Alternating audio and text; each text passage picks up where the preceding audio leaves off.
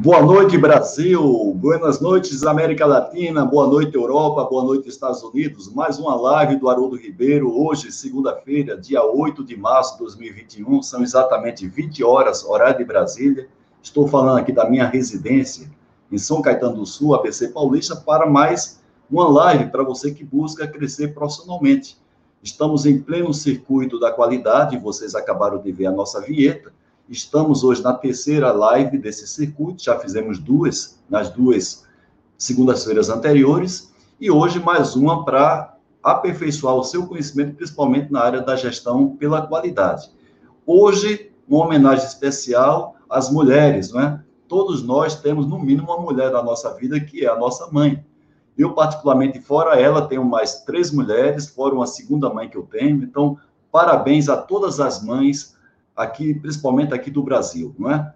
é? Realmente é muito bacana a gente ter essa presença de uma mulher, de uma mãe na nossa família, de uma filha, como é o meu caso. Então, parabéns para todas as mulheres aqui do Brasil.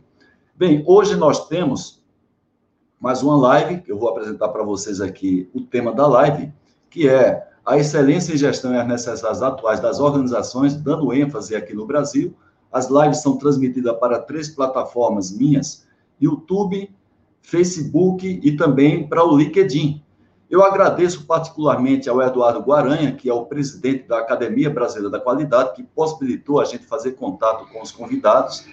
Grande, dos seis convidados, apenas uma professora que vai estar conosco, a grande Cosette Ramos, na segunda-feira próxima, para falar sobre gestão na educação aqui no Brasil mas todos os demais são acadêmicos da ABQ, inclusive nosso convidado de hoje, daqui a pouco a gente vai chamá-lo para entrar na, na, nossa sala, que é o Carlos Schauf. E é, para você que está também na live, o nosso agradecimento, para quem compartilhou as nossas publicações dessa chamada para essa live também, eu gostaria de agradecer. E lembrando que hoje, mais uma vez, como cortesia da Quality Mark, editora, que é a maior editora de livros sobre gestão, qualidade e liderança aqui da América Latina, na pessoa do Mahomet, a gente está sorteando três livros do nosso querido Cláudio D'Artagnan, consultor de mais de 50 anos de atuação, com muita, muita experiência, que vai estar fechando esse circuito de lives conosco no final de março. Então, nós vamos sortear três livros do D'Artagnan. Para você concorrer é muito fácil. Eu coloquei aí no chat o link é, da chamada que a gente fez para essa live de hoje. Você vai colar qualquer frase que você queira no campo comentários desse, desse vídeo que está no nosso canal YouTube, porque o sorteio que a gente vai fazer é através de um aplicativo associado ao YouTube. E vamos fazer esse sorteio no ar. Faltando mais ou menos 6, 7 minutos para terminar a nossa live, que tem duração de uma hora, nós vamos fazer o sorteio de três livros e a Quatro Marca vai enviar para você gratuitamente no endereço que você vai enviar para mim, caso você seja um sorteado ou uma sorteada. Fazendo uma apresentação aqui rápida, evidentemente, né, porque o currículo do, do Schauf é um currículo muito extenso, então eu apenas vou resumir aqui. O Schauf ele é bacharel em ciência de computação pela Unicamp, com pós-graduação em administração. Ele é consultor e conselheiro para gestão estratégica e excelência da gestão. O Schauf ele foi consultor gente, do Banco Mundial para gestão de saneamento.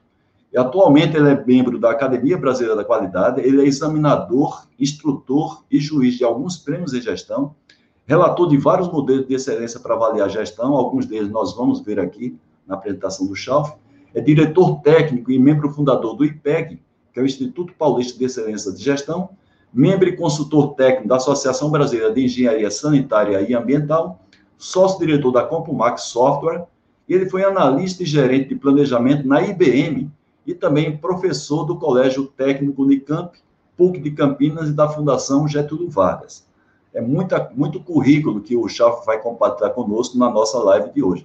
Vamos ver se o Chalf já está presente. Deixa eu ver se eu chamo o Chalf aqui. Carlos Chalf, boa noite, tudo bem? Boa noite, Haroldo. Prazer em vê-lo. Como vai você? Bem também, agradecer muito você ter dado um sim ao nosso convite, Carlos, para compartilhar com os nossos participantes aqui, a nossa audiência, o seu muito conhecimento. Obrigado pelo convite. Seu muito obrigado pelo seu convite.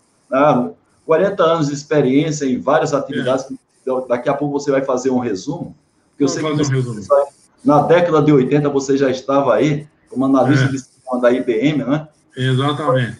E quando ninguém falava sobre qualidade nesse país, você já estava entrando nessa área da qualidade? É, por aí mesmo, viu? Por aí mesmo. eu fico pensando nesses jovens, né, nossos filhos e, e, até alguns, em alguns casos netos, né, que já estão começando a sua carreira, né, estão saindo fresquinhos da escola ou da universidade, e, e ainda não é no Brasil costume ensinar qualidade na faculdade, né? Você sai engenheiro, mas não sabe nada de qualidade. Você sai lá, computólogo, não sabe nada de qualidade. Sai psicólogo, não sabe nada de qualidade. Então, a qualidade, que é uma matéria que no Japão, você esteve lá, você sabe disso, lá você começa no, no, no jardim da infância, né? Verdade, verdade.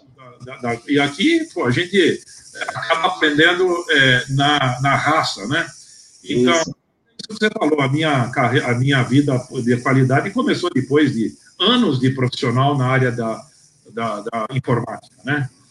Muito bem. O Chalp, já, já temos colega seu aqui da ABQ, temos aqui o Mauro Paganotti, que foi, foi convidado, né, e participa com muita, vamos dizer assim, com muita honra e também com muito mérito da ABQ, assim como o Basílio Dagnino, que tem um serviço enorme prestado ao nosso país nessa área da qualidade. Quando eu entrei na área da qualidade no, no final da década de 80, início da década de 90, o Basílio Dagnino já tem uma contribuição muito boa, então é uma pessoa que eu tenho um carinho e uma admiração profissional muito grande, está aqui também prestigiando a nossa live. Né? Então eu agradeço a essas pessoas e outras pessoas ilustres que estão aparecendo aqui junto com a gente, que não dá para a gente destacar muito, para não gerar, inclusive, injustiça para alguns, né? Mas eu queria, eu falei esse, o nome dessas duas pessoas, porque são colegas seus da Academia Brasileira da Quadrada, que muito nos honra estar participando aqui da nossa live de hoje. Bem, é, você falou um pouco sobre a, a, sua entrada nessa área da qualidade, mas eu queria que você entrasse com um pouco mais de detalhe ali, mais ou menos é, em que ano. Legal. É, é, é, uma experiência que pode, é uma, uma experiência. Bom, você falou do meu currículo e você acaba entregando por tabela que nós temos, nós estamos no grupo do, do, do grupo de risco, né? Então, é, é, é, na realidade, essa, essa migração para a área da qualidade veio porque eu saí da área técnica na, dentro da companhia e fui para a área gerencial, né? A minha primeira designação gerencial foi, foi para uma área totalmente diferente da área que eu atuava, porque era um princípio corporativo nunca designar alguém na sua própria área, como chefe, como líder como gerente, porque você precisa explorar as habilidades humanas e não as habilidades técnicas, né, na hora que você lidera uma equipe. Então, fui lá eu, de expert em bits e bytes, ser gerente de planejamento de logística, né? E aí, essa, é, com uma equipe no Rio de Janeiro, né? Morei, mudei para o Rio de Janeiro, com a minha malinha, e aí eu comecei a bater com a cabeça na parede, porque eu tinha um complexo sistema a gente tinha um inventário de 30 milhões de dólares né, de peças de manutenção e muita dificuldade para gerar disponibilidade de peça, importação, era complicadíssimo, né? Tinha a Secretaria Especial de Informática. Bom, era um inferno brasileiro naquela época. Enfim, bom, enfim, o nosso, o meu, o meu, o meu, a minha solução veio com um programa corporativo que mostrava que é possível aplicar qualidade, os princípios da qualidade, em business process, em, em processos de negócio. Então, as áreas de apoio eh, seriam, teoricamente, beneficiadas por, pelas ferramentas da qualidade. E veio lá um programa corporativo voluntário, o gerente que se acreditasse naquilo poderia lançar mão, outros poucos lançaram mão, o pessoal fica desconfiado desses programas corporativos, mas eu, como já não, eu já estava em situação de desespero, eu fui um dos primeiros a entrar na fila da vacina contra a, os maus serviços, né? Então eu fui lá e apre, aprendi as ferramentas, eu tinha lá um guru interno e em poucos meses nós ganhamos 5 milhões de dólares, tirando os elefantes que estavam voando com os programas da qualidade, fazendo aquelas ferramentas básicas. No primeiro ano, 5 milhões de dólares? 5 milhões de dólares em 30 milhões, para você ver, nós fizemos é, com ferramentas dessas que a gente é, pouco dá, dá crédito, né? Bom, o programa foi tão exitoso que ganhamos um prêmio internacional, né? Eu e meus, meus, meus garotos lá, né? E poucos programas do mundo tiveram um êxito tão grande, mas por quê? Nós aplicamos o. E não, não fiz milagre nenhum, eu só fui lá cons, pegar os conceitos consolidados pela qualidade na época. Enfim, é, isso me deu bastante cartaz e coragem para lançar o meu próprio negócio. Né? Então, eu saí da IBM para, é, obviamente, ganhamos ali um cascalho, né? Então, nós fomos fazer um, vamos dizer assim, que a minha carreira da qualidade foi lançada aí. Eu comecei a trabalhar com software para é, empresas, é, para Manufacturing Resource Planning, para microempresas, né, na época dos computadores pequenos, né? Fizemos uma mini, mini MRPs, teve bastante êxito, e eu acabei me tornando um consultor da qualidade numa empresa de informática, né, que acabou né, nos, nos encampando. E nesse programa, mesmo começou tudo, mesma coisa. Em seis meses, botamos um programa de qualidade, botamos as ferramentinhas e um enorme do ganho, mas um ganho de produtividade de 30% em menos de um ano. A produtividade aumentou 30%. Sensacional. Tá? Então, é, é, então, veja, isso atestou que eu estava no caminho certo. Então, eu fui, eu fui picado por esse vírus lá na IBM, fui me dedicando a isso. Aí, por, por, por uh, um acaso né, dessas que a gente, curiosidade, eu acabei me aproximando do, do Basílio Dagnino, né, do professor Dagnino, porque na época ele era um entusiasta do Prêmio Nacional de Qualidade, ele tinha acabado de lançar o Prêmio Nacional de Qualidade. Caiu aquele caderninho que ele traduziu na minha mão, era 91, 92. Caiu Exatamente. na minha mão esse caderninho com uma porção de perguntas ali. Eu falei, nossa, mas tem uma opção de perguntas aqui que eu já respondi. Aí o meu diretor falou assim, mas vamos fazer um relatório aqui, vamos ver se a gente faz, fizemos, fomos finalista. Então, Sim. a gente estava comprovando que nós tínhamos um modelo razoável. Então, esse foi meu, o, o, meu início, nisso que eu quero mostrar para vocês, que é a, a, minha, a minha assim, é, experiência, a minha visão, né, a minha visão do Schalf, a visão do Schalf sobre a, a, a, evolução da qualidade. Então, isso aqui, aqui embaixo, é, anos 30, PDCA, anos 50, controle estatístico de processo, anos 70, é, ciclos da qualidade, muitos de vocês aí que estão aí na Academia Brasileira viram isso aí ser utilizado, o próprio Haroldo utilizou isso lá no polo de Camaçari, né, Haroldo? Sim, então, exatamente.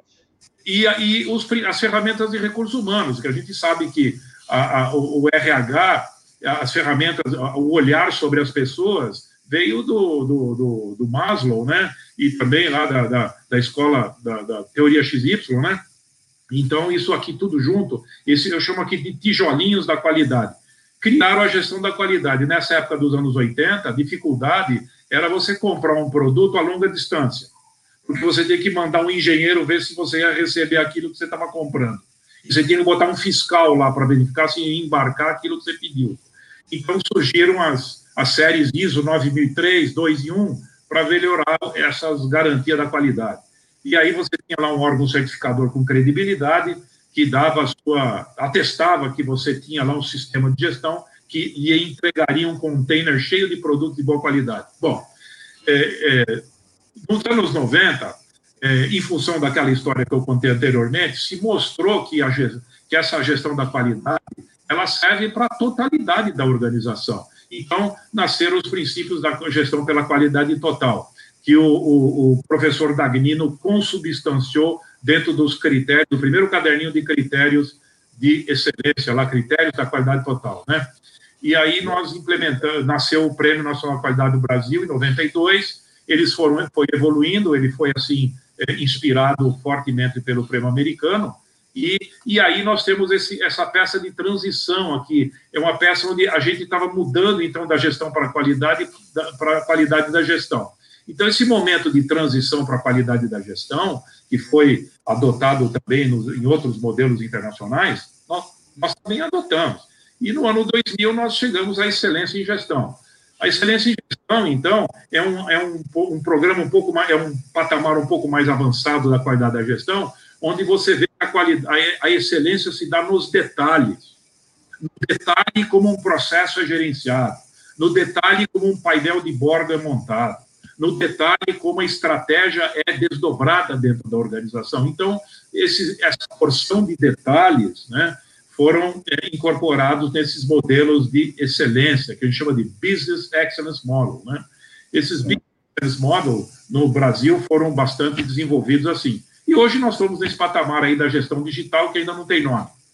Certo. Agora só um intervalo aí, porque nós temos também a presença de uma pessoa aqui que é ímpar, não é? O, da, o D'Artagnan cujo livro, três livros que fala justamente sobre a sua biografia profissional, nós vamos sortear três livros aqui do D'Artagnan, está aqui nos prestigiando, lá de São José dos Campos, e também é, falando que, sobre o profissional ímpar que você é, Chalk, elogiando o seu trabalho aí, a sua trajetória profissional. D'Artagnan, muito obrigado pela participação. Temos, então, três acadêmicos aqui na nossa live de hoje, que muito nos honra por conta disso, né?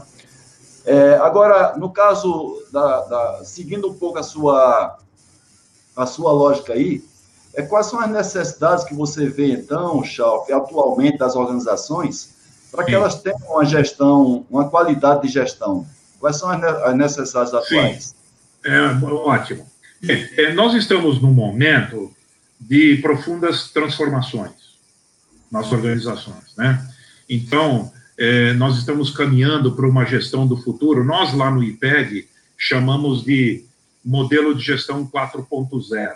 Tá? Esse modelo que está sendo ainda é, apalpado, né? nós, não, nós ainda estamos percebendo coisas que estão surgindo nas nossas discussões dos nossos núcleos técnicos, né? Nós chamamos aqui de MEG 21.2. Nós herdamos, né, muitos princípios do modelo de excelência de gestão da FNQ, é, desenvolvemos releases novos, né, três anos atrás, e estamos agora numa segunda versão, que por, por coincidência amanhã vai estar sendo anunciado, né, e, esse, e responde essa sua pergunta. Tá? O que, que nós temos? Quais são, eu, eu trouxe aqui três grandes é, vetores né, da gestão, da evolução da gestão, que as empresas precisam olhar com carinho, porém não são é, não são só esses, esses são os mais evidentes nos nossos estudos. Né? O primeiro dele é que nós estamos entrando numa era de serviços muito profunda, serviços inovadores. Você vê que os automóveis, você vai, você vai comprar automóvel por assinatura, já tem no Brasil. Né? Você vai assinar automóvel, você vai comprar automóvel.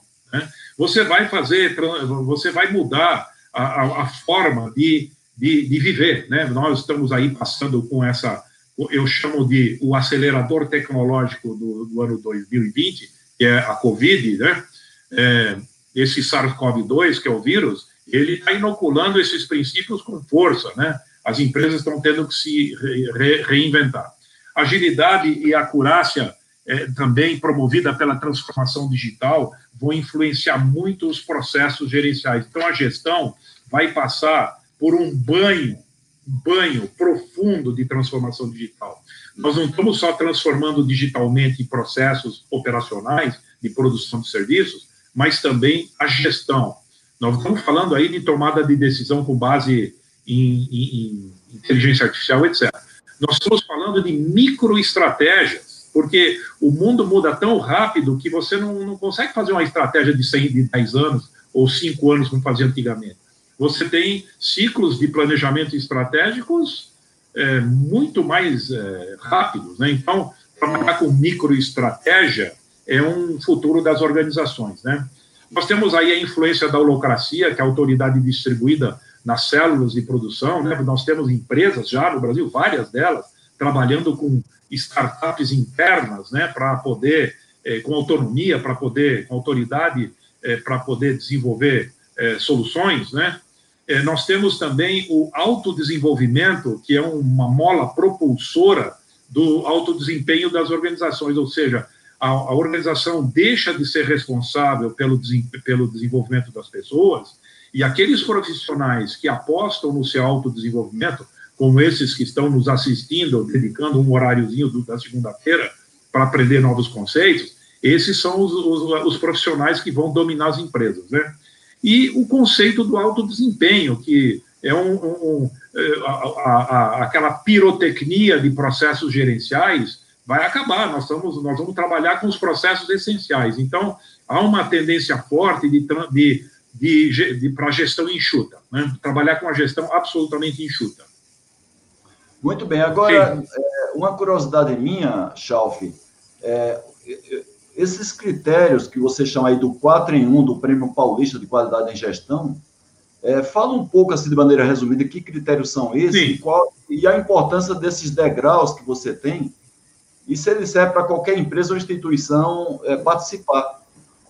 É, bem, é, obrigado pela pergunta, Haroldo. Bem, o, o, é claro que nós não inventamos nada é, é, em termos de metodologia. Né? A metodologia, ela é, foi lá trazida pelo professor Magnino, lá no, no, no início do, da década de 90, e apenas os modelos evoluíram. As metodologias são extremamente sim, é, é, parecidas, tá? com algumas particularidades. Então, o modelo, o modelo, ele consolida os princípios da excelência e ele hoje, né, é, hoje ele está focando a gestão enxuta, a gestão digital, a, a gestão efetiva, ou seja, a eficiência e a eficácia reunidas, né, numa peça de qualidade, vamos chamar assim, e também o foco da alta, na alta performance, é, ou seja, na componente humana, né, componente humana voltada para alta performance.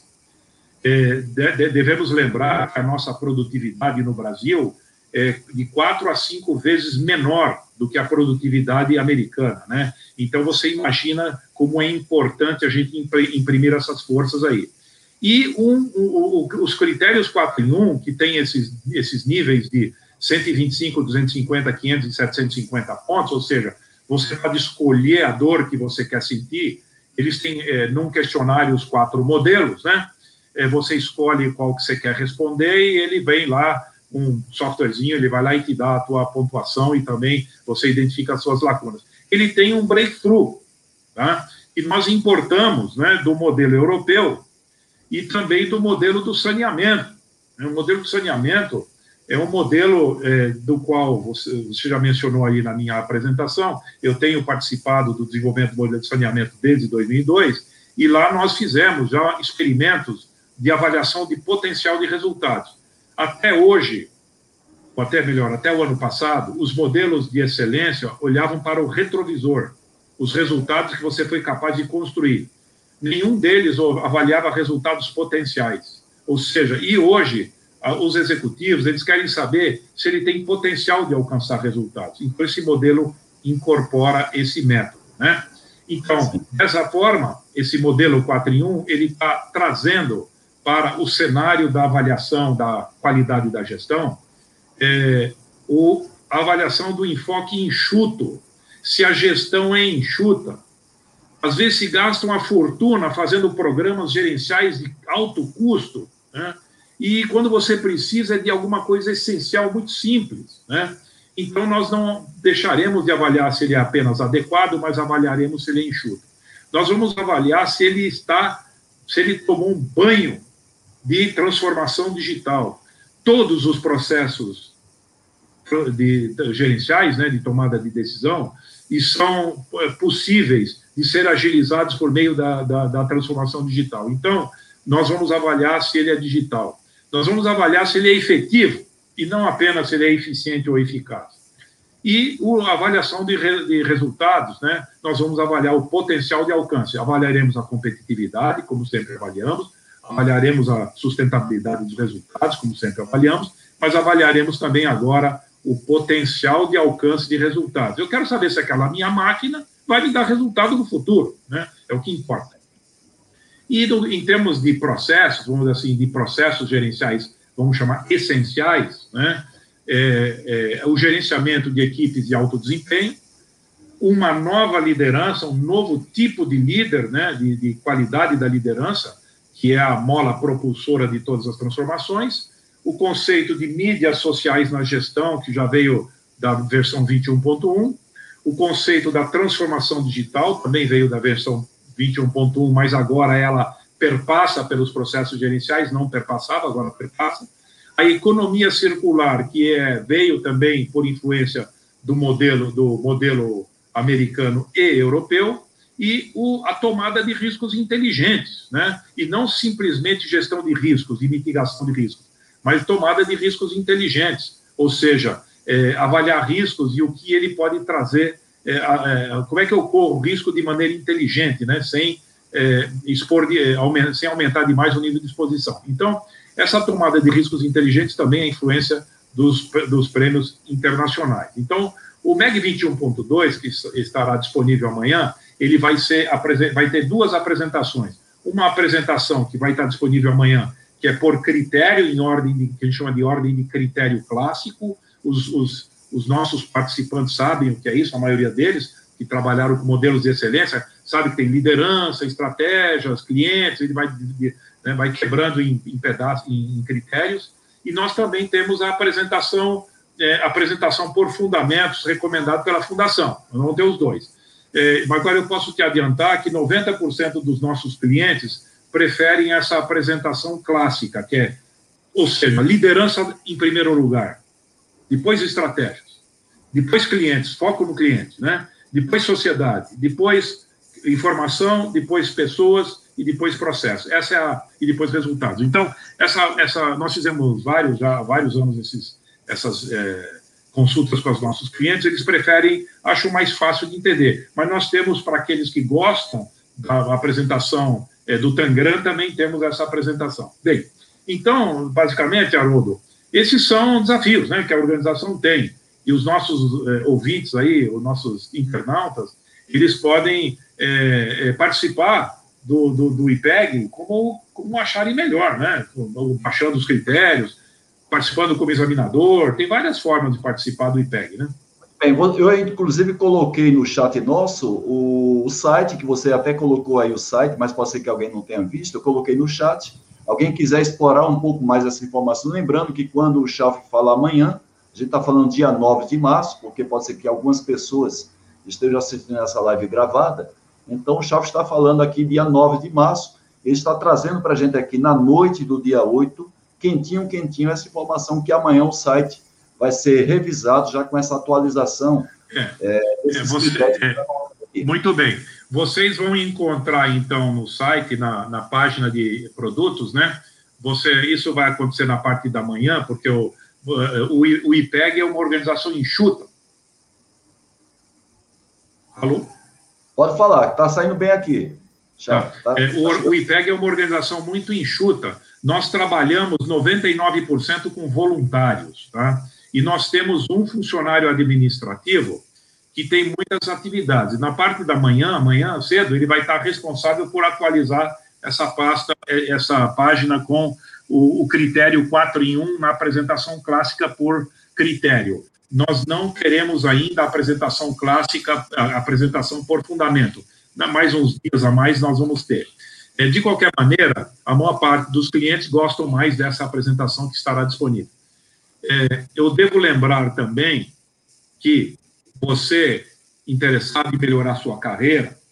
Opa, eu queria saber disso. Participar da banca examinadora do, do PPQG. Sim, muito bem. É só, só fazendo uma propaganda, viu, Chave? Eu, particularmente, já, já tinha entrado nessa área da qualidade desde 85, coordenando o ciclo de controle de qualidade na Clabin, né? Na empresa que eu fui trabalhar no Polo, inclusive formado pelo Vicente Falcone, comecei a entrar nessa área também da qualidade total. Fui certificado pela ASQ dos Estados Unidos em 91, mas em 92 eu tive acesso aos critérios do Prêmio Nacional de Qualidade, desenhado aí na figura principalmente do, do Dagnino, que está aqui presente na nossa live. E em 94 eu fui formado pelo Ariosto Faria, que também é seu colega da Academia Brasileira de Qualidade, e, para mim, particularmente como profissional, foi muito útil eu ter participado voluntariamente de dois, é, de dois prêmios semi-examinador em 94 e 97. Aprendi bastante, me fez crescer profissionalmente, me fez me motivar por essa área da qualidade. Então, é, esse convite que você está fazendo aí é muito importante para as pessoas que buscam seu crescimento profissional, principalmente quem está aqui na região de São Paulo, né, uma vez que o prêmio, a gente está falando aqui de São Paulo, é, é muito interessante aproveitar uma oportunidade como essa e você crescer profissionalmente. É, como, é que a, como é que a pessoa faz, se alguém então, estiver interessado de ser então, é, basta, basta você mandar um e-mail para o IPEG e falar, olha, eu gostaria de ser incluído na, na, na, na, na capacitação de examinadores de 2021, né? Certo. É, é, uma, é uma forma de você é, desenvolver a sua própria responsabilidade social individual. Né? A responsabilidade social individual, ela é aquela que a gente faz no nosso plano pessoal. Muitos de vocês têm exercem essas atividades, né? No, e, e, essa é uma, uma atividade que você está realizando, obviamente vai é, a, é, melhorar a sua carreira é, profissional em termos de gestão, mas é, vai também é, deixar um legado para as futuras gerações, porque nós estamos falando da sustentabilidade das organizações e também nós estamos falando do desenvolvimento sustentável das organizações, né? É, então, se você, você vai deixar o seu, o seu legado para essas organizações que vão usar o seu cérebro analítico né, para poder melhorar. Bem, então você manda lá um e-mail, diz que você está interessado na sua participação na examinadora, nós entramos em contato e, e, e, e damos as diretrizes para você. Basicamente, é assim. Okay? Agora, duas curiosidades, Chalf. Primeiro, é, qualquer instituição, ela pode utilizar esse modelo, qualquer tipo de atividade, qualquer empresa? Sim, é, é, não, qualquer atividade. Nós temos, é, nós temos o modelo sendo adotado por organizações públicas, privadas, de economia mista, né? É, vários tipos de, de organizações, sejam elas empresas, é, empresas grandes, empresas pequenas, é, instituições de ensino, instituições de governo, nós temos eh, dezenas de, centenas de empresas utilizando esses modelos, né? O modelo em níveis, esses modelos em níveis de 4 em 1 que eu falei anteriormente, eles servem para fazer uma escaladinha, uma escadinha. Você não precisa chegar lá no mil pontos, no 750, você pode começar gradativamente, né? Então, você pode é, fazer um, um desenvolvimento a, em pequenos passos, né? Certo. Agora, na sua opinião, Chalf, a gente falou a vantagem para quem quer ser um examinador do prêmio, mas na sua opinião, quais são as principais vantagens para uma empresa buscar esse reconhecimento com relação a esse prêmio? É, muito ela... bem. Muito bem. Olha, eu sabia que você ia perguntar isso, né? Então, é, todo, sempre me pergunto, inclusive nós temos isso escrito lá no site do PPQG, tá? A certo. primeira coisa, a primeira coisa é, ela aumenta o valor da empresa. Tá? Eu estou projetando, então, ela aumenta o valor da instituição. A instituição passa a ser reconhecida pelos seus diferenciais de gestão. Tá? Em segundo lugar, é, você é capaz de demonstrar o bom desempenho do controlador, ao controlador. Ou seja, eu tenho um time gerencial, eu tenho um time de gestão que entrega resultados. Tá? E isso, para o controlador, é uma informação extremamente relevante. Tá? Então, hoje é muito complexo. Como é que você faz para avaliar o desempenho do controlador? Como é que você sabe se o controlador vai ter, né, se o controlador, se o, se, o, se o time de executivos vai dar resultados no ano que vem? Como é que você sabe? Sim, verdade. Se você, né, você pode usar o modelo para isso, né? É, você também tem um terceiro componente que você desafia a sua equipe a uma conquista de um marco, um dos um 125 pontos, um 250, um 500, um 750 e um 1000. Né? Você pode e, e, a cada vez que você alcança esses níveis de desempenho, você é reconhecido pelo governo do estado. É o governo do estado que entrega o prêmio. É uma lei, né? A lei 11594 11594, que definiu que o, PP, o IPEG entrega o prêmio ao governador do Estado, né? É, e você possibilita com isso um amplo reconhecimento da equipe, né? E também, e, e, e ah, mas esse prêmio não é um prêmio qualquer, ele é um prêmio que foi dado por uma banca avaliadora independente. Ninguém, o pessoal trabalha voluntário. Então não é que eu contratei uma contratei uma empresa para me auditar e me dar um certificado. Não é isso. Eu, é um é diferente, né? É uma coisa mais, mais é, é, autêntica, vamos chamar assim, mais rápida, mais ágil. Né? O nosso Basílio Dagnino, que deve estar falando lá do Rio de Janeiro, né, ele coloca aqui para você, Chal, ah, bota aqui, nesse modelo 4 em 1, é dada a ênfase ao pertencimento, de forma a integrar sem arestas a direção, os donos da empresa com os empregados, de modo que a denominação colaboradores e não empregados não seja apenas um eufemismo, é isso mesmo? Ou seja... É, bom, é, o, o, o, o Dagnino, ele pergunta uma... Ele, ele, ele fez uma pergunta que parece é, simples, mas não é. Não é, não. Não é. Por quê? Porque é, nós temos entraves culturais. Né? Nós temos o modelo, por exemplo, o modelo, o, o modelo 4 é, em 1, ele provoca uma reflexão sobre o que eu chamo de cascas de banana culturais. Opa! Toda estratégia, toda, toda missão, você está cheio de dificuldades, é, de, a gente chama de aspectos disfuncionais da cultura. São aspectos é, é, que estão é, subjacentes aos nossos valores e princípios, mas são os que verdadeiramente que verdadeiramente estão ocorrendo dentro da empresa e que muitas vezes tiram o valor. Quer ver, Sim. por exemplo, vou dar um exemplo prático. Quer ver um exemplo prático? Sim. A, a simples, o simples utilização do e-mail, existe culturas dentro das empresas de você fazer eh, e-mails multicopiados. Certo. Você, a, a, o, o, cidadão coloca o e-mail e, e, e, e copia a empresa inteira. Ele, quando ele faz isso, ele tira produtividade de um monte de gente. Certo. E também, e por que, que ele faz isso? Por falta de confiança. Sim. Ele, ele não confia que a organização, primeiro, enxergue a ele, enxergue, enxergue seu trabalho, e segundo, ele acha que ele precisa propagandear que está produzindo resultado. Então, internamente, essa cultura do e-mail, eu chamo cultura do e-mail massivo. Isso tira muito valor. Então, existe uma infinidade de outros culturas que são é, é, é, investigadas pelo modelo. O, o que nós é, falamos sobre a questão do colaborador é exatamente essa. A questão de a, aquela, é, aquela é, tradição, tradicional cultura de chefe, funcionário, né? não existe mais. Não existe mais. Nós, nós trabalhamos com holocracia a, a, a, o, as pessoas que trabalham nas organizações, elas são pessoas, são, são gente, gente Sim. que faz, né? E o, o, modelo reconhece as pessoas. Ele nem usa o termo colaboradores, ele usa o termo, o termo pessoas e equipe.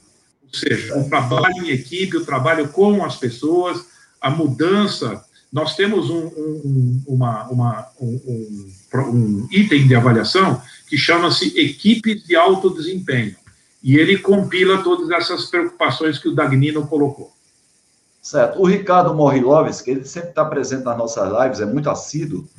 E já que você colocou essa questão da produtividade no Brasil comparado com países mais evoluídos, alguns da Europa ocidental e também Estados Unidos, né? Coloca Isso. aqui, o Brasil, no geral, tem baixa produtividade, claro. Ah. Como, chegar nesses estágios avançados de futuro, na realidade que já estão presentes, se a gente está pecando naquilo que é básico. Né? Muita coisa é. básica a gente não faz. A gente não vai nem falar aqui em educação, porque na é. próxima live, na próxima live da segunda-feira, nós vamos ter aqui, é, a maior autoridade do Brasil que eu considero em gestão da qualidade na educação, que é a Cosete Ramos. Perfeito. É, excelente profissional, uma pessoa que até eu fico emocionado quando falo sobre ela. Mais de 50 livros publicados, um serviço enorme prestado ao nosso país, que infelizmente não valoriza o professor, a professora, como deveria valorizar. Né? Se não valorizar a educação, imagina o professor, né? que é o ponto, o ponto central de educação é o professor, a professora. Então, nós não vamos entrar no mérito aqui da educação, porque isso aí todo mundo já sabe que é, é consenso, Agora, esse modelo que nós temos hoje, que inclusive amanhã vai ser lançado de maneira atualizada nesse site é, que eu coloquei aqui no chat, ele é uma luz, ele dá pelo menos uma diretriz, uma bússola para a gente conseguir é. fazer com que a empresa vá nessa direção? É, é bem, é, ele, é uma, ele é um norte. Eu chamo de esses modelos, o modelo que trazido pelo professor Dagnino, ele é um norte para a sustentabilidade da organização esse norte, mas é um norte com meios atualizados. Então, os meios que é que são os processos gerenciais são atuais. Então, a organização que vai atuando gradativamente nesses processos gerenciais essenciais, o modelo só traz processos gerenciais essenciais. À que a organização trabalha nesses processos essenciais, ele permite que, uh, pela metodologia utilizada pelo IPEG, no IPEG nós temos um, uma, uma metodologia chamada Jornada de Excelência. É uma jornada de seis meses em que qualquer organização, de qualquer tamanho, ela faz um, um, uma, uma avaliação participativa com os nossos instrutores, que leva 16 horas. Né? Certo. Agora é feita de maneira online, né? porque o mundo mudou. Né? Claro, claro. É, essa avaliação ela é feita e em seguida são feitos planos de ação. Nós usamos uma metodologia de definição de planos chamado metodologia do cenário alvo. São colocados alguns alvos de curto prazo, de sprints rápidos para trampar a gestão. E a metodologia, ela diz aonde que você está perdendo mais pontos. Tá? Então, nós, nós vamos fazer sprints aonde houve eh, perda maior de pontos, segundo o modelo. E aí a organização faz essa, esse sprint de melhoria e nós mandamos um auditor independente verificar no final de seis meses se eles se lhe deram, se esse sprint deu resultado. Se esse sprint deu resultado, ele recebe um certificado do IPEG, tá? no nível que ele escolheu, 250, 125, 500, 750, nível que ele escolheu. Né?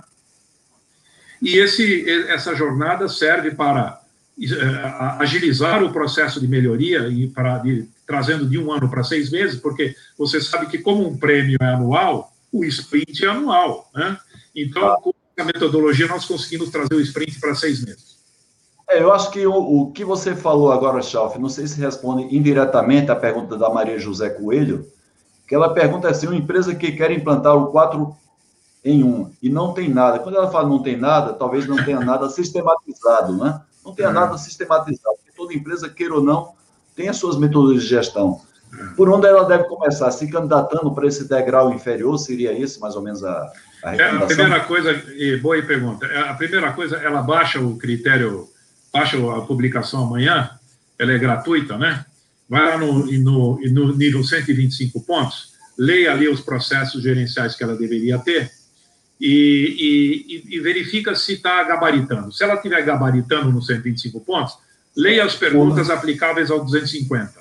E assim vai. Ela vai encontrar um nível em que ela vai começar a sentir dificuldade para responder. Falar, isso aqui eu não tenho, Ih, isso aqui eu também não tenho, Ih, isso aqui eu também não. Então, quando ficar muito difícil, recua um nível. E aí começa por aquele nível onde ela tem um certo desempenho.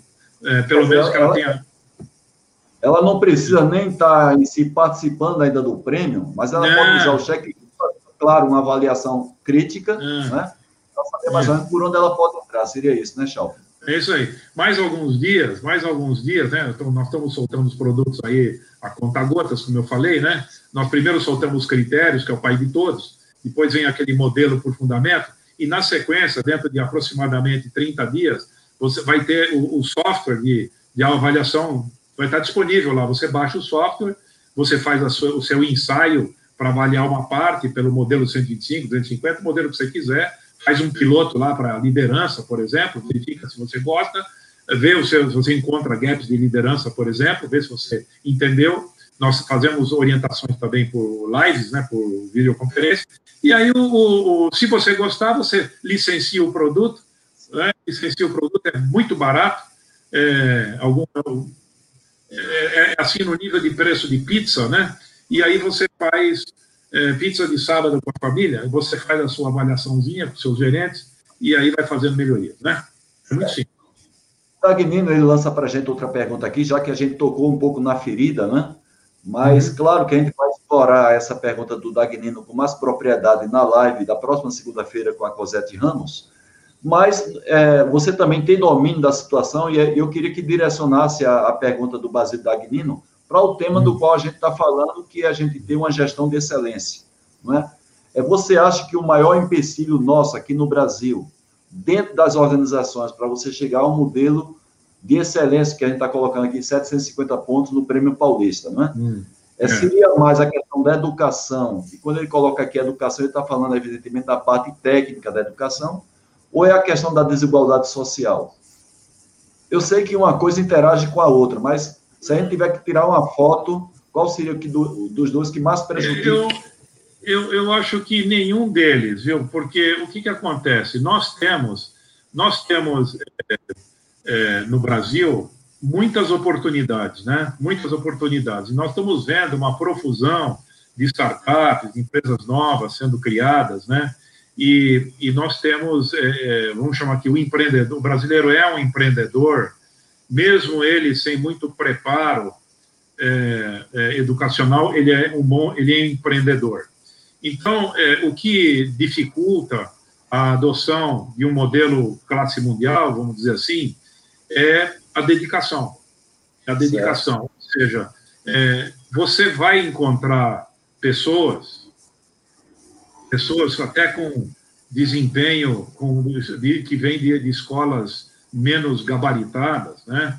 E, e vão te ajudar. Você vai fazer, se você tiver implementado o que a gente chama de o, o modelo de seleção para o alto desempenho, o teu sistema de seleção para o alto desempenho, que seleciona a matéria-prima com a qual você vai trabalhar, a matéria-prima humana, né? Essa, seleção para o alto desempenho vai, vai filtrar as melhores pessoas para você. Então, você vai procurar as pessoas que têm aqueles perfis que você precisa, né? Pega um exemplo, um exemplo prático. O Brasil não forma vendedores. Não existe faculdade de vendas. Verdade. É, não existe. No entanto, nós temos excelentes vendedores nas empresas. Ué, onde eles vieram? Eles vieram porque eles têm habilidade para vender, eles têm capacidade, eles aprendem, eles têm a, a habilidade humana de, e, e têm a capacidade de aprender. Então, é, nós temos é, dificuldades, claro, com a educação, vai, obviamente, vai complicar mais o meu processo seletivo, porque eu vou ter que procurar mais talentos, né? vai ser mais difícil de encontrar, mas com certeza você vai encontrar, né? Certo. É, Chalf, o Marcelo Ramos, ele fez uma pergunta aqui, que inclusive, se fosse feita na live da segunda-feira passada com a Silvana Hoffman, uhum. ela está muito, ela tá muito vamos dizer, dedicada ao, ao MEG no sentido mais de Brasil, enquanto Sim. você está falando mais do prêmio aqui de São Paulo, do estado de Sim. São Paulo, Sim. mas você poderia direcionar essa resposta para o caso aqui das premiações do Prêmio Paulista aqui de São Paulo, no caso. É, você acha que hoje a quantidade de empresas que se candidatam para esses diversos níveis, a esses diversos degraus, eles hoje estão de acordo com a expectativa ou, ou você acha que a gente tem que fazer um pouco mais de divulgação, de publicação, criar um é, movimento é, para que é, haja mais boa participação? Pergunta. Boa pergunta. É, o que que acontece? É, nós, esse, esse, a participação em, em, em premiações tem caído em alguns setores, né? Em, algum, em alguns setores está aumentando, né? É, e isso tem a ver, na minha opinião, né, tem a ver com a capacidade de mudança que esses modelos podem é, imprimir na, na, nas organizações, né? Então, eu tenho estudos que eu conduzi no setor de saneamento que demonstram que as empresas, baseado em dados do Serviço Nacional de Informação e Saneamento, as empresas que adotam o modelo, elas são disparado melhores em termos de resultados tá? de saneamento. Disparado. É, é, é, nível de atendimento de água, nível de atendimento de esgoto, nível de tratamento e principalmente perdas. Né? Para você ter uma ideia, as perdas de água no setor de saneamento no Brasil, não só de água, mas perdas geral de faturamento, estão na ordem de 47%. Né? As 47%? 47%. É triste faturamento, 47%. Para as empresas que não usam o modelo. As empresas que usam o modelo, eu falo modelo de saneamento, que é parecido com o nosso aqui, ele, ele tá, ele, eles é, conseguem atuar numa faixa de 35%, ou seja, em torno de um terço perde. Ou seja, ainda é ruim, ainda é ruim. Não, mas é bem melhor do que 47%. Então, isso porque nós estamos falando de uma média, né? Nós temos empresas em estágios iniciais de uso do modelo e estágios finais. É, nós temos empresas da classe mundial dentro do, do, do Brasil, né, no, no, setor de saneamento. Agora, a, a, adesão das empresas, ela depende da divulgação, depende de um modelo estar atualizado, por isso que nós temos atualizado o modelo, né, o modelo nosso é, é bem atual, né, e, e é, é, é, o primeiro modelo, nem o Baldrige, nem o Prêmio Europeu estão avaliando a digitalização da gestão, nós somos o primeiro, então isso mostra que nós estamos avançando, né, mas isso não é suficiente. O que é importante é que ele tenha a credibilidade. E a credibilidade vem, na minha opinião, né, da qualidade dos examinadores, dos voluntários. Né? Sim, ou, ou, seja, o relatório de feedback que, a, que o IPEG proporciona para as candidatas, ela precisa levar melhorias, né? precisa induzir a melhorias. Né? Ou seja, as provocações que o nosso modelo faz têm que ser, têm que ser reconhecidas como boas provocações. E isso depende da forma como eh, nós somos capazes de eh, inocular né, os fundamentos da excelência dentro das organizações. E, e, e isso é um, um, Você pode é, se antecipar, trabalhar preventivamente na melhoria da gestão, usando um modelo como o nosso, ou você pode trabalhar reativ, reativamente, sentindo a pressão do mercado, né? Porque você vai acabar digitalizando a gestão, porque o seu concorrente vai estar fazendo isso. Mas você vai fazer, você vai esperar ele fazer isso para você fazer também? Não, você quer. Então, o nosso modelo está olhando para frente, né? Está tentando. É, é, mas a pergunta é excelente. Nós precisamos é, ter. É, nós precisamos entender, Haroldo, que é o seguinte: que eu entendi lá atrás, nos anos 80. É, nós estamos. Os problemas operacionais das empresas nascem no nível operacional. Eles nascem no andar de cima. O Einstein dizia: os problemas só serão resolvidos no nível de consciência diferente. Então, eu preciso de um nível de consciência de gestão para melhorar a minha performance operacional. É na gestão, né, é atuando no andar de cima que a minha qualidade da, do produto vai melhorar, que a minha qualidade da gestão vai melhorar, que a minha qualidade do processo. O meu processo está com um problema porque eu tomei uma decisão errada antes. Muito eu não selecionei bem as pessoas, por exemplo. Eu tinha um, um, um, um, um passa, não passa, né? Um, um pouco aí o quê, né? Do teu, do teu processo. Eu tenho um passa, passa, não passa no processo seletivo muito amplo. Então, porque essas pessoas que estão vindo sem preparo vão me causar é, evasão de, de, de, de, de produtividade, né? Então, é, ou, ou, seja, eu, o Einstein falava isso lá nos anos 10, né?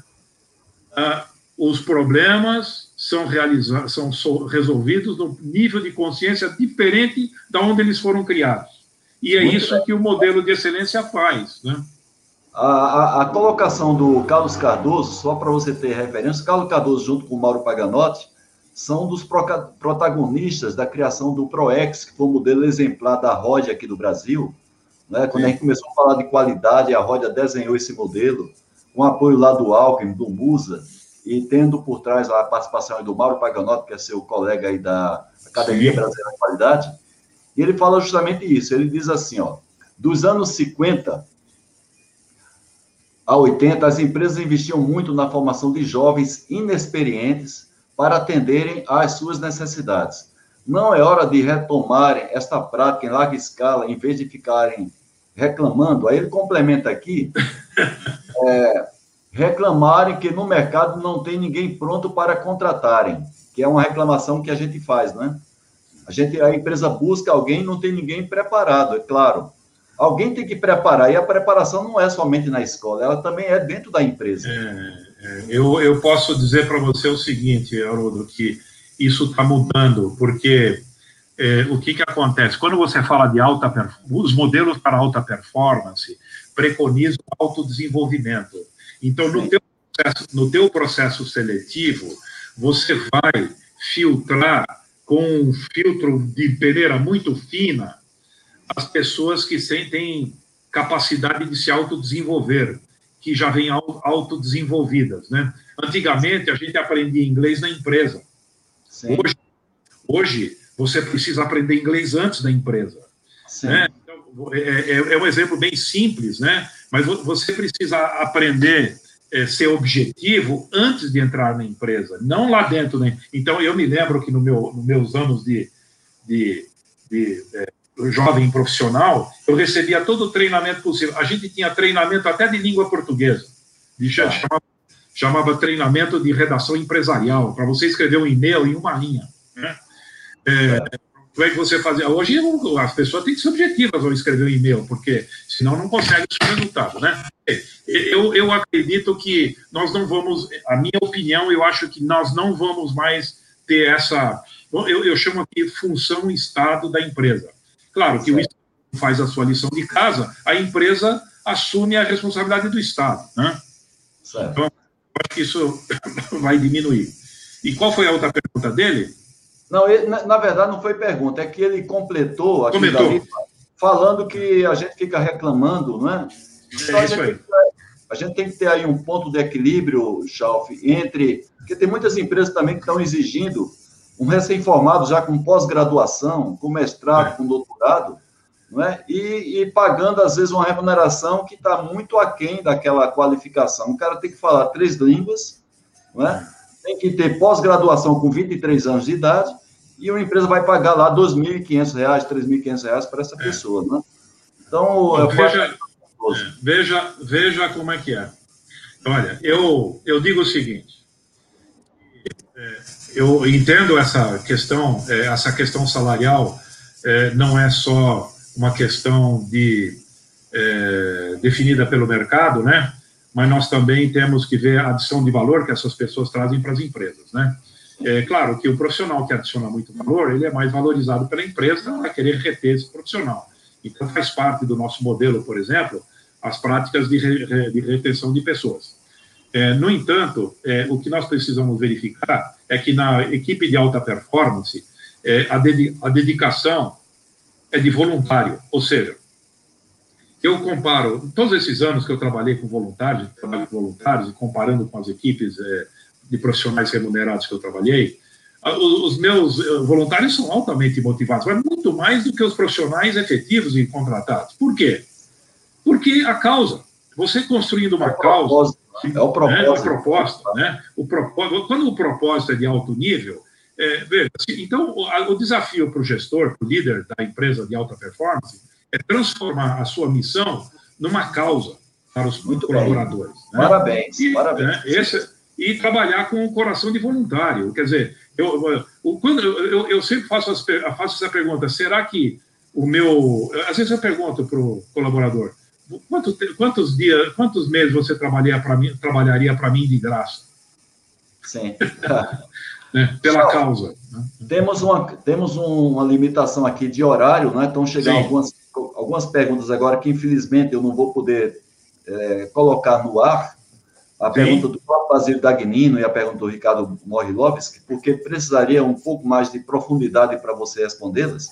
Então, eu Sim. peço desculpas ao pessoal, porque chegaram agora essas perguntas, assim como do Hamilton, o Domingos está chegando aqui agora também, é, porque a gente está se aproximando já do final, eu não queria furar a nossa, a no, no, nosso, nosso período. Né? Nosso combinado, inclusive porque a gente abusa da boa vontade de outras pessoas que estão aqui, e a gente está se aproximando da do sorteio do livro do D'Artagnan. Não sei nem se o D'Artagnan está presente ainda aqui, mas eu estou compartilhando com vocês aqui na tela o livro do D'Artagnan. Esse é o livro dele que mostra a trajetória profissional do D'Artagnan. Ele tem mais de 50 anos de experiência, um canal de YouTube fantástico. Eu sempre aprendo bastante com os vídeos que eu assisto do D'Artagnan. D'Artagnan é meu ídolo desde finalzinho ali da década de 90, início da década finalzinho da década de 80, início da década de 90. E nós vamos ter o prazer de ter o Datan aqui na última live desse circuito de qualidade. E agora nós vamos fazer o sorteio. Agora teve uma proposta aqui de um participante que eu não sei, eu vou colocar no ar e você que vai decidir, viu, Chal? Eu não quero decidir Sim. isso aí sozinho. Em homenagem ao Dia Internacional das Mulheres, ele sugere que o sorteio seja dado, seja feito para as mulheres. Mas. Você, é, é, é olha, eu, eu, eu, eu acho que é pertinente, né? eu acho que é pertinente. Eu tenho, eu, eu também tenho em casa, eu, eu tenho duas filhas, né?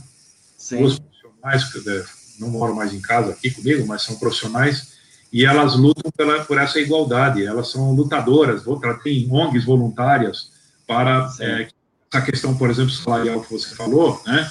É, seja reconhecida, né? Que nós, é, eu, eu acho que isso aí é um bom, uma boa causa e é uma boa, uma boa motivação para sortear entre as mulheres. Olha, então é o seguinte, tem, tem duas tem duas opiniões aqui de homens, né? O William hum. e o Antônio Medon estão concordando aqui, ó. Se chegar mais uma opinião de homem dizendo que concorda, eu vou acatar a posição aqui, a proposta do Carlos Cardoso, né? Em homenagem às mulheres, Casualmente, hoje é o Dia Internacional. E se chegar mais uma sugestão aqui de um homem concordando, eu vou fazer a sugestão do Cardoso, para não discriminar também os homens. Opa, chegou o Alessandro Acossi que está concordando. Então, vamos partir para essa sugestão do Cardoso. Eu peço desculpas, então, aos homens que não concordarem, né? Mas pensem aí nas suas esposas, pensem na sua mãe, principalmente, né? Para poder amaciar seu coração e, e possibilitar que esse concurso seja feito para as mulheres. Com uma seleção aqui automática do, do YouTube não está previsto para isso, nós vamos sortear, à medida que a gente sorteia homens, a gente vai pulando, tá? Deixa eu compartilhar aqui a tela com o local onde a gente vai ter, a, a ver aqui, bem, aqui está o ponto do sorteio. Então, é um aplicativo ligado diretamente ao YouTube, e vamos ver quem colocou alguma coisa nos comentários do vídeo de chamada da live. Se for homem, a gente vai pulando. Vamos ver o primeiro, a primeira sorteada. Douglas Pereira pula pela nossa proposta. Vá desculpando, Douglas.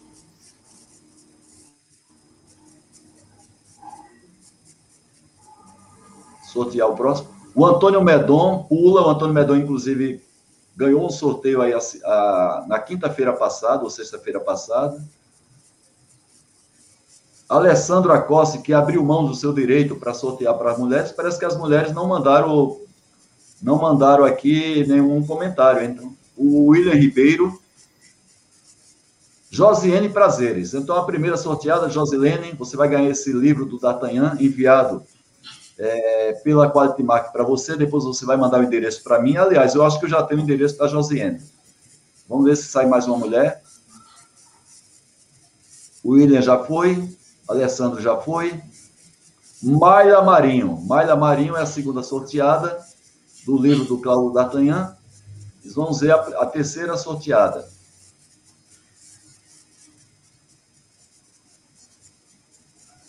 Então não está chegando mais mulher aqui na participação. Temos aí o Maiton, a Talita Meto. Fechamos aí três sorteadas, Talita Mello é a terceira sorteada. Então, já pegando o gancho para voltar a parabenizar todas as mulheres. Deixa eu parar de, parar de compartilhar aqui. Liliana Lima apareceu aqui, deixa eu tirar. Opa. Então, é, Carlos Schauf, eu queria agradecer mais uma vez a sua belíssima participação. Acho que as pessoas aqui gostaram bastante. Eu, particularmente, aprendi muito, principalmente porque você falou que amanhã, dia 9 de março, está chegando aí no site né, que você colocou aí, eu coloquei aí também no chat, para que as pessoas pesquisem sobre os critérios 4 em 1 do Prêmio Paulista de Gestão, né, da qualidade, qualidade da gestão.